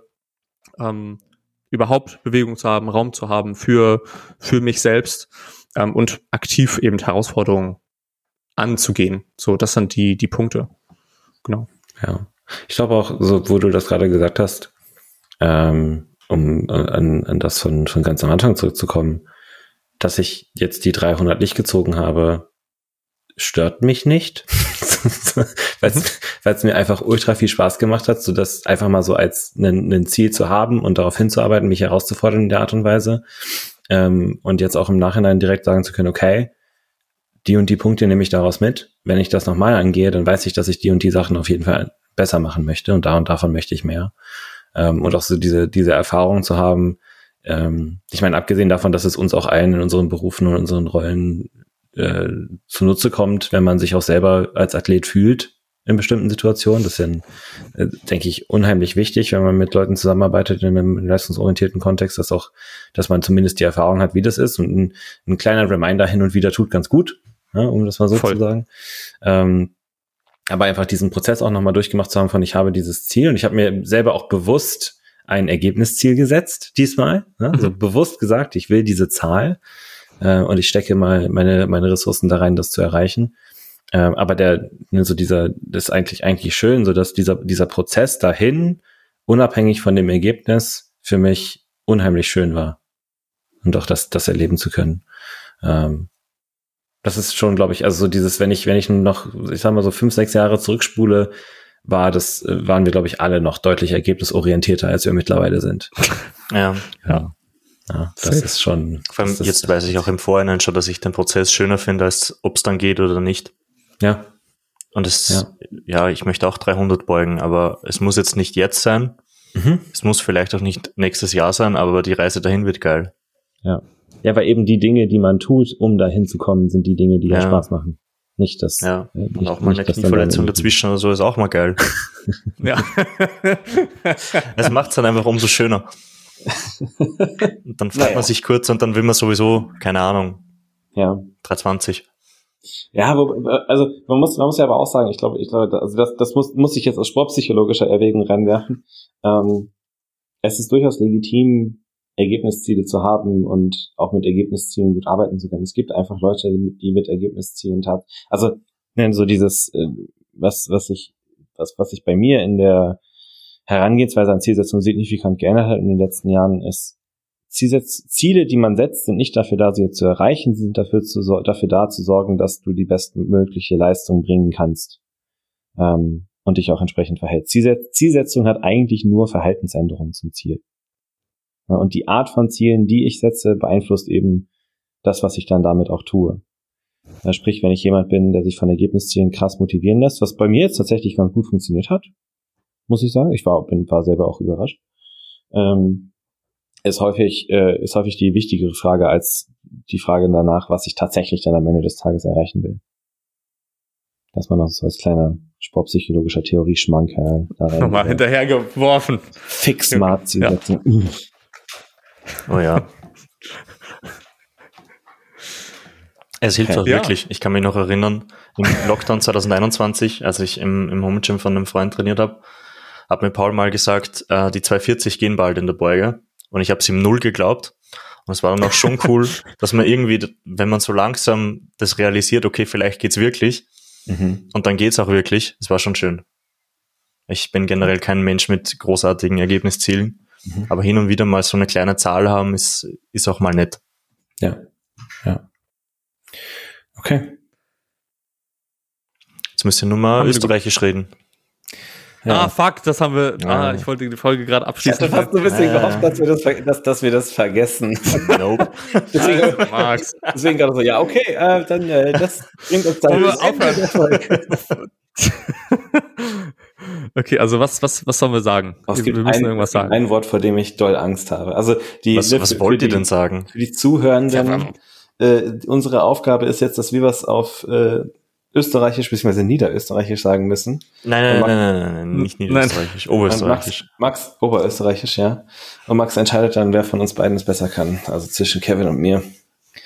Ich, ich finde, ich finde, Max sollte was aussuchen. Ich glaube nicht, dass wir, also ich, ich, ich habe absolut, ja, ja. Ich glaube, Kevin weiß nichts. ich ich habe absolut keinen Berührungspunkt. Und wenn ich halt okay. jetzt was aussuche, dann wird's, glaube ich, unfair. Ja. Ähm, es ist jetzt vielleicht trotzdem unfair, weil, weil Paul das kennt, aber vielleicht einfach für die, für die Zuhörenden, die, die mich vielleicht kennen, bleiben wir jetzt einfach mal bei Ja, Wojci, jetzt buhren wir ihm drauf. Kannst du es nochmal wiederholen? Ja, Wojci, jetzt buhren wir ihm drauf.